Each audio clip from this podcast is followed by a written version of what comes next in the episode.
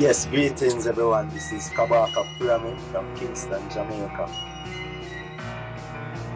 I, I'm actually in the uh, beginning of making a, a song that's called Stop Touching My Belly, I'm Lactose Intolerant.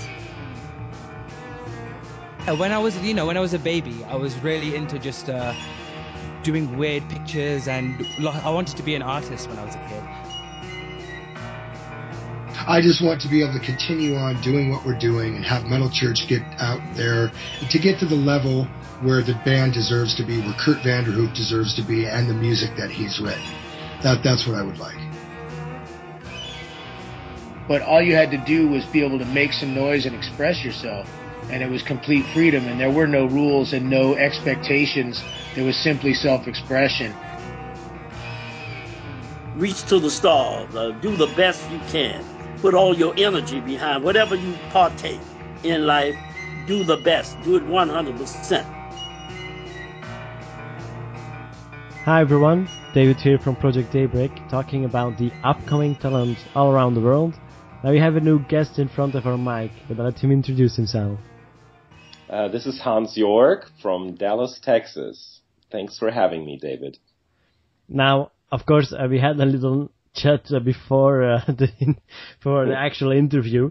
Um, it was really interesting, and um, yeah, I, I, I can't wait to just uh, get to that base also because we were discussing the effects of social media on indie artists. Uh, that is a very interesting, uh, you know, aspect there. It's, there's there's much to say about it, and uh, maybe we just get a little deeper into the interview and then go maybe specific. Well, I can imagine that, um, for example, um, doing the advertising of your music, um, the wide uh, perspective of different social medias, you know, Facebook, Twitter, Google Plus, you've got um, Reverb Nation, Bandcamp, um, iTunes. I don't know. yes, yes. There's. I mean, there's so many uh, different uh, platforms out there. Um, I find that it it kind of forced me to look at uh, the whole you know advertisement and promotion in a different way. Um, because it is so easy nowadays to have a product and to promote that product and um, a lot of people that would never, you know, like 30 years ago, they would never have been able to actually record an album. Just, it would not have happened. Now they have their own projects, their CDs or their MP3s. Uh, so there is a whole, is an incredible market. There's many, many people out there that weren't out there before, and a lot of them are good. Um, it's not that that it's all all bad. Now, to I find that it's important to um, connect with people in a personal way again, where um, you know, when I see a post on Facebook where somebody promotes their uh, CD or is, sends the, the iTunes link to the new album, um, even if I know that person, usually I don't go there. And I know that a lot of my friends and a lot of people, they are tired of um, the self promotion of the artists. Mm. Now, you you have to i mean on the other hand you have to promote it but how do you do that you know how do you self promote without blatantly saying look at me look at me look at me yeah but I, I completely get it you know because strangely but um it's exactly what we're doing too you know to promote you guys with the interviews mm. um yeah we just go out and and yeah literally spam everywhere yeah. be able to to let you guys see and hear all the interviews. It's um, yeah, it's quite yeah, it's a vicious circle. I find you know if you have something to offer that um, sincerely interests people, and people and and for that you have to find out what are people actually interested in. And in our, I think that in our highly, uh, um, you know, technological like uh, technology world, um, people are interested in connection, in true connection. You know, that's why they are kind of addicted to their Twitter, to their Facebook. Um, they want actually to have the feeling that they are connected to someone. And now the, you know, the impact of, of that is so short lived. It's just like, uh, you know, if you are really thirsty and all you get is a little drop, so you have to get another drop and another one and another one. And that's the effect of, of social media. You know, the people have to constantly replenish it because they do not get a full drink. And so the question is, how do you give them actually something that is satisfying, that they read, listen to, uh, watch, and then actually start thinking about it and implementing that in their lives in some ways. And maybe even the next day tell their friend, you know what? I've listened to something that is really interesting. You should do that. Yeah. You know, that's so, the question. To recapitulate, en fait, uh, to recapitulate this, this question, I think social media curse or a blessing? Uh, I would say it's both. Uh, in in one hand, on one hand, it's a curse, uh, um, obviously, because you know it it's kind of there's a lot of uh, uh, you know attention deficit and a lot of no focus anymore. Uh, on the other hand, it is uh, literally an example of how the world is starting uh, to connect and feel again that everything is connected with each other. Now, of course, we're here to talk about uh, your music and and you trying to get out there to the world, sharing your music, and also using the, social media we're just talking about. Um, now, I had a specific question, in fact, because I s- listened and, and seen uh, "Listen to the Moon" Yeah, uh, from the album Inside Out. yeah. Um, now, perhaps a bit a strange question. Um, I'll warn you in advance, but um, I had like the kind of it's a bit strange, but uh, like a, a kind of spiritual meaning behind it. Um, I know, and I know that for for example, astrologists uh, believe that the moon has effects not only on the tides of water here on in, on Earth, but Yes. also on the physical state, you know, the mental state of a person, the mood swings and stuff like that. Absolutely. Is that actually what, uh, what's the song about? To to It is, yes, it is, it, it goes in that direction where, um, you know, we have, uh, for the longest time, people of all cultures and all comings had, have, were connected to, uh, the nature, the sun, the moon, the stars, the Milky Way, and they knew that everything they did was in some way connected to the grander scheme. Nothing was uh, without purpose. Everything had a. The wind had a meaning. Um, the the the animals. The could like when you when you basically had a, a, a meeting with an animal of some kind. You know, it had a meaning. Um, and we've lost a lot of that, um, which came basically through, you know, industrial revolution, technology, through the changing of the uh, religious beliefs. Um, and I think it's important to find not a way back, but a way forth where we include that again uh, into our lives and learn from it and make better decisions. and is that what you would like people to remember you by after performance? Um, that's a good question. what do you want on your gravestone? uh, you know, I I I would say that um, my main I'm always I'm fascinated if people are inspired uh, or just the ability to inspire people that were um, you know there was nothing all of a sudden there is a thought an idea um, a feeling that leads to something I guess you know that is my main uh, my main idea is I want to touch people and I want to not to touch them in their in their brains. I want to touch their heart in some way and uh, with the help of the brain in some ways. You know I mean they, they have to work together obviously. Without, uh, yeah, reflecting on, on the zombie part of exactly I'm actually a Walking Dead fan, so when when, someone says the word brain, my I immediately refer to the Walking Dead, and yeah, you can imagine. Now, yeah. completely different subject, but name something you're bad at but love to do. Something I'm bad at and love to do. Um, currently, it's working out. I'll, I'll, I'll, join in. Same problem here. it's uh uh yeah I, I'd love I mean I obviously it's something uh one get gets better whatever we whatever we love doing um and do it long enough we get really good so you know it's only temporary where you love something and you can't really do it Um, yeah, I, I, I'll try to follow your advice, but um, in quite quite some years I'm trying to work out. it makes me think about um, you know there was a show when I was younger, um, Mhm. Steve Urkel. I don't know if you no that, that doesn't ring a bell and, uh, he, when he fell, he said al- always he said, "I'm fallen, I can't get up."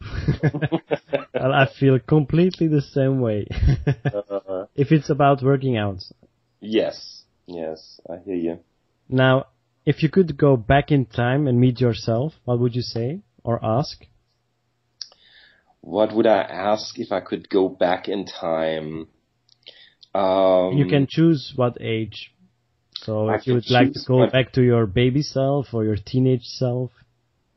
I would I would probably um, I would probably advise myself to observe my energy output and input so that I do not burn myself out through my I'm I can get very excited about something and that's a part of my my make makeup I can really uh I have a, I can have a wonderful passion and go for it. Uh, and I'm lacking, um, in some way, uh, a brake pedal that sometimes can say, okay, it's great, but now it's time to just slow down a little bit to, so that, that I'm not basically depleting my energy. And I, I have done that. You know, in my, in my great passion, I have depleted my energy several times in my life. And I kind of would, I wouldn't say don't do it to my younger self. I would just say, uh, become more aware of it. Put a little of that focus over there. You know, I, I don't want to suppress that passion and, uh, that energy that is, is part of our youth and part of the, the adolescence is that kind of exploding energy. So I wouldn't want to dampen that, but I would, I, I if I could, I would probably whisper, uh, some kind of thing in my ear that kind of like a, a mentor, you know, Mhm. because I, I feel that, um, the thing I'm mostly, uh, you know, I'm, I'm mostly self-taught and had always a path where, you know, I had, I worked mostly alone and I mean, I've, I learned from a lot of good people and played with them, but, um, I, I was missing kind of the mentor. And I think a lot of people that I meet, uh, we did not ever experience that our teachers did, they were not really mentors, you know? hmm uh, in terms of, I mean, they, they were good in the field in math or in biology, but they would never really, uh, at least in my youth, they would never really look at the whole as such, as your, as, at your personality. You know, some, it, it depends, learning is so much dependent on, on your, on your personality and your preferences. Now, um, just for the audience, uh, you grew up in Germany, just to be sure, because I, I don't know. Yes, I did, grow up in Yeah. a, a small, I wouldn't say small town. It was like 35,000 people, uh, uh, mostly industrial. We had a, um, you know, a steel industry there. Um, and, uh, unfortunately, there were a lot of good jazz musicians actually there. There were a couple of people that studied in Los Angeles and then came back and taught, you know, younger people about that. So I had access to, to some really good teachers and some great music. Now, for you, the, the big move, uh, the American dream, how was it personally? Because I can imagine that at a certain point in your life, taking decision to leave everything you know behind. Yeah, that is that was certainly a uh, um, a big decision. Um, when I was younger, when I was I was about 17 years old, I had a full scholarship for Berklee School of Music in Boston, and um, but at the time, due to the exchange rate, you know, uh, even with a full scholarship, like the the living costs would have been too much for my parents. You know, it was like, yeah, it was just too much, and so I couldn't go. But as you can imagine, as a 70 year old, I was I was dreaming, you know, um, being taught by Gary Burton and seeing Pat Metheny and John Scofield and all these wonderful jazz musicians that I adored at the time and um, that did not work out. And so I guess that my heart, part of my heart, was already here in the states. And uh, when I made that, um, it was something in Germany where, you know, I, I I stopped working. I was playing at the theater, and that stopped at some point. And then I moved to Berlin for a short time, and a relationship that I had there went sour. And all of a sudden, I found myself in a like without any ties anymore you know, and in a perfect time where I could say, I, okay, let me, let me just check it out. I need, I need to see something else anyway to, to clear my mind and, and just, uh, um, digest what just all happened. And that's when I, um, went to California first.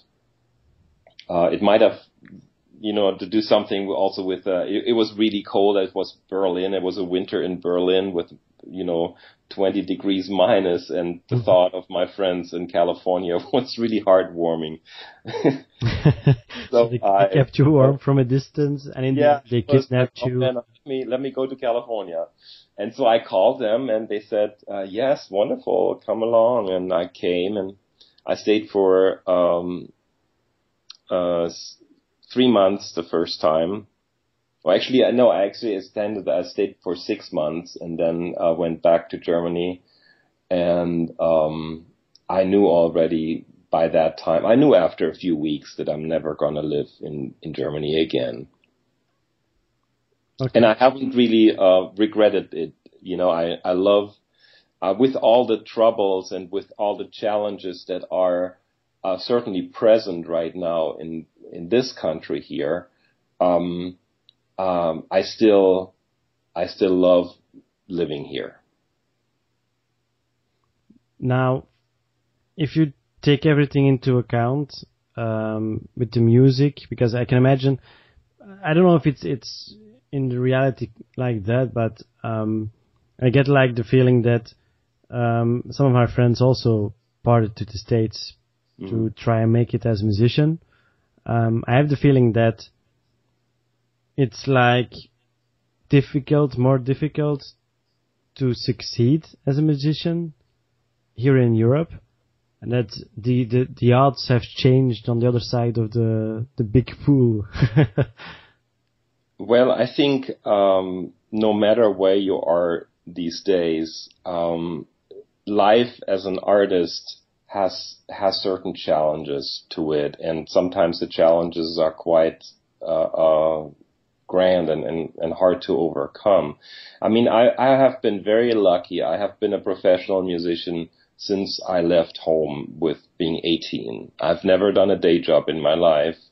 I've always lived uh, either through playing music, uh, touring, performing, recording, um, writing, film music, uh, what you can name it, teaching.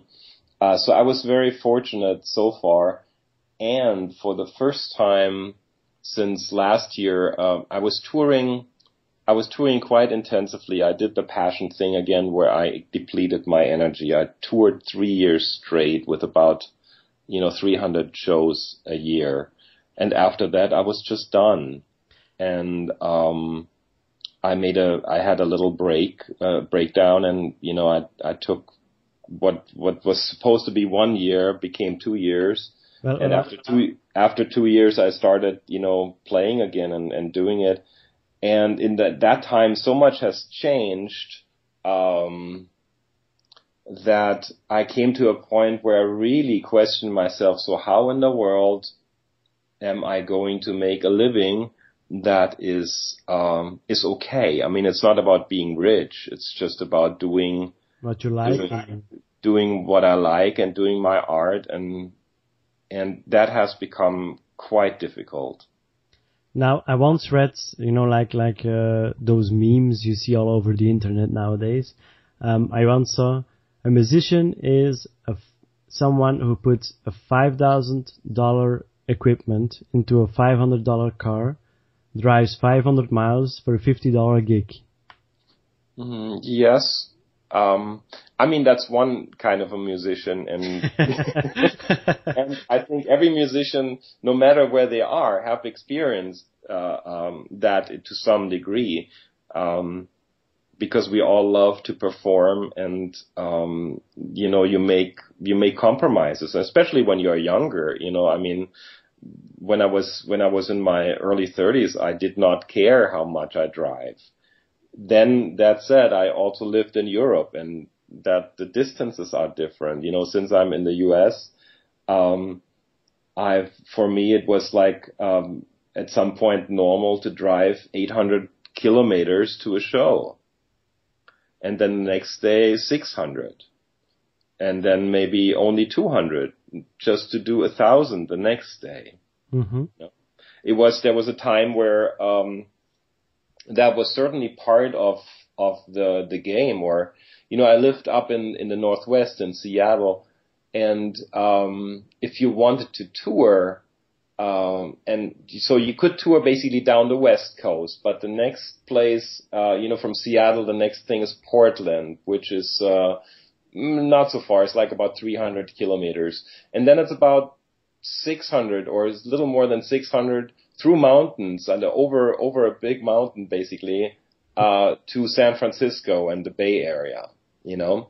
So it's like it's it's uh um the distances here are quite challenging if you if you want to be on the road. And thus you have to kind of instead of saying okay I'm going to play the weekend and then come back you have to say okay I'm going to play 3 weeks because it the only way to make it work is like you're gone for 3 weeks or 4 weeks So it's a, a change in, in, in schedule, but also change in mind.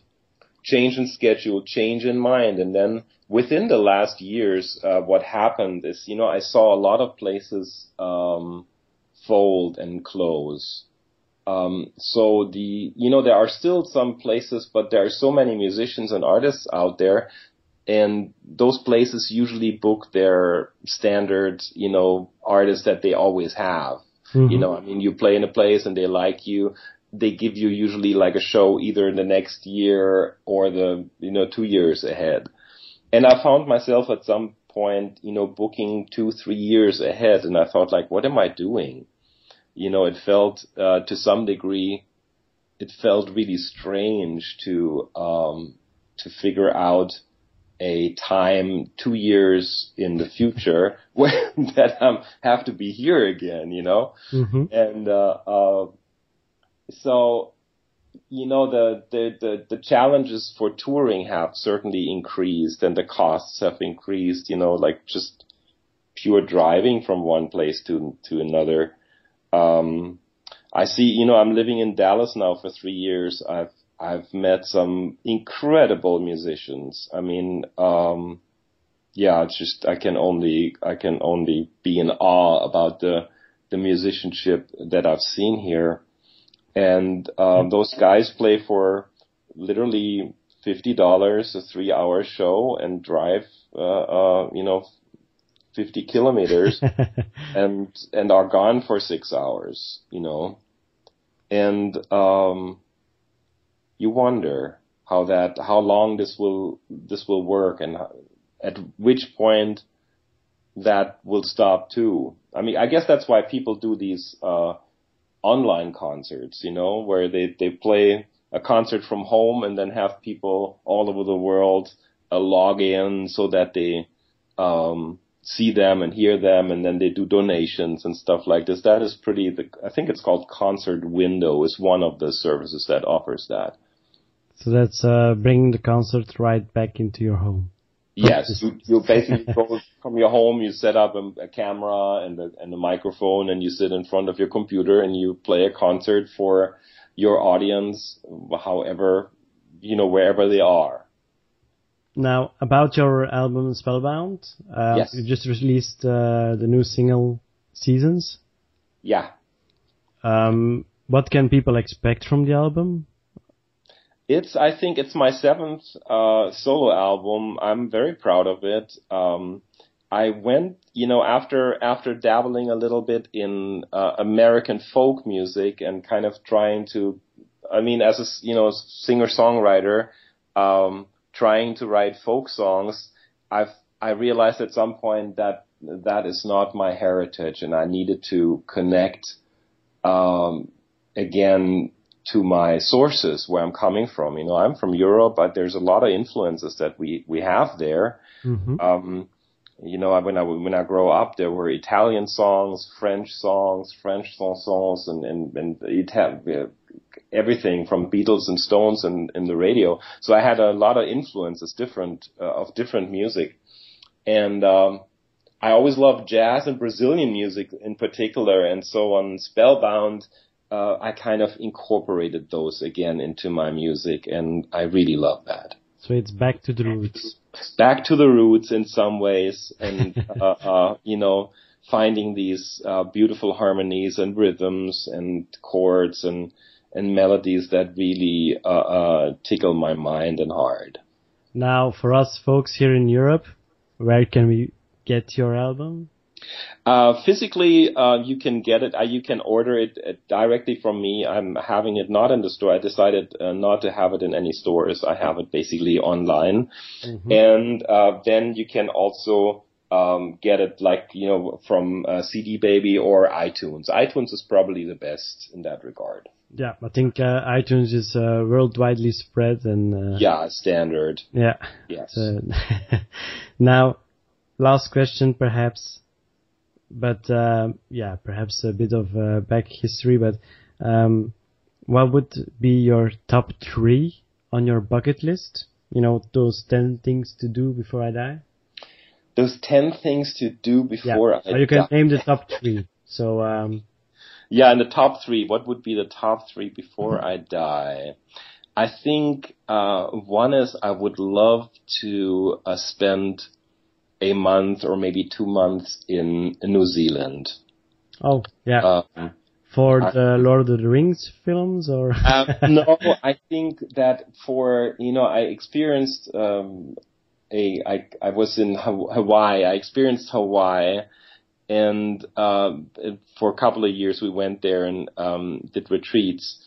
And, uh, I must say that the energy of of the island was amazing. I mean, it was it was visceral. I could feel it, and there, for whatever reason, I'm really drawn to New Zealand, and uh, so you know, I, I, would love to to experience that.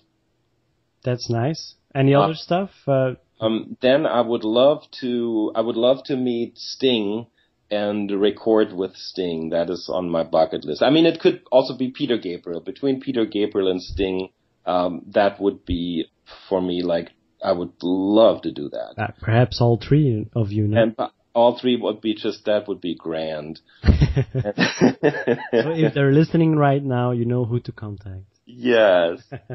and uh, let me see. Number three. What would I love to do? Um, I think I would love to go fast. I don't exactly know either in a rocket or uh, in a in like a in a you know in a, in a in a plane, but really fast. Maybe even one of these uh, um, you know vehicles that are over land that go like a thousand miles, but it's on the on the ground. I don't know why it just came to mind. I mean, might, it might not. It might, you know, in in an hour it might uh, sink back to number seven in the list. but for now, it was like it just came. It would be. I, am fascinated by going fast. Okay, so uh, perhaps uh, a day on the tracks to get yeah. Sting and uh,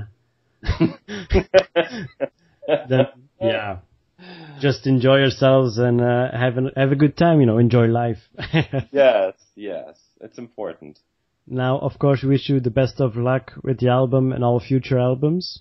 Thank you, David. It was a real pleasure talking to you. Yeah, we really had fun. You know, time flies when you're having fun, like they say. It does, indeed, it does. Now, of course, um, we'll check in uh, not that far from here again, so we'll recontact you and see how things have been going. Um, if Sting, re- if he responded to uh, your your calling out to him. Uh, Wonderful. like wonderful. Wonderful. Do that, David. I'm looking forward to talking again to you. Okay. Until next time then. Till next time. Take care. Bye bye. Bye bye.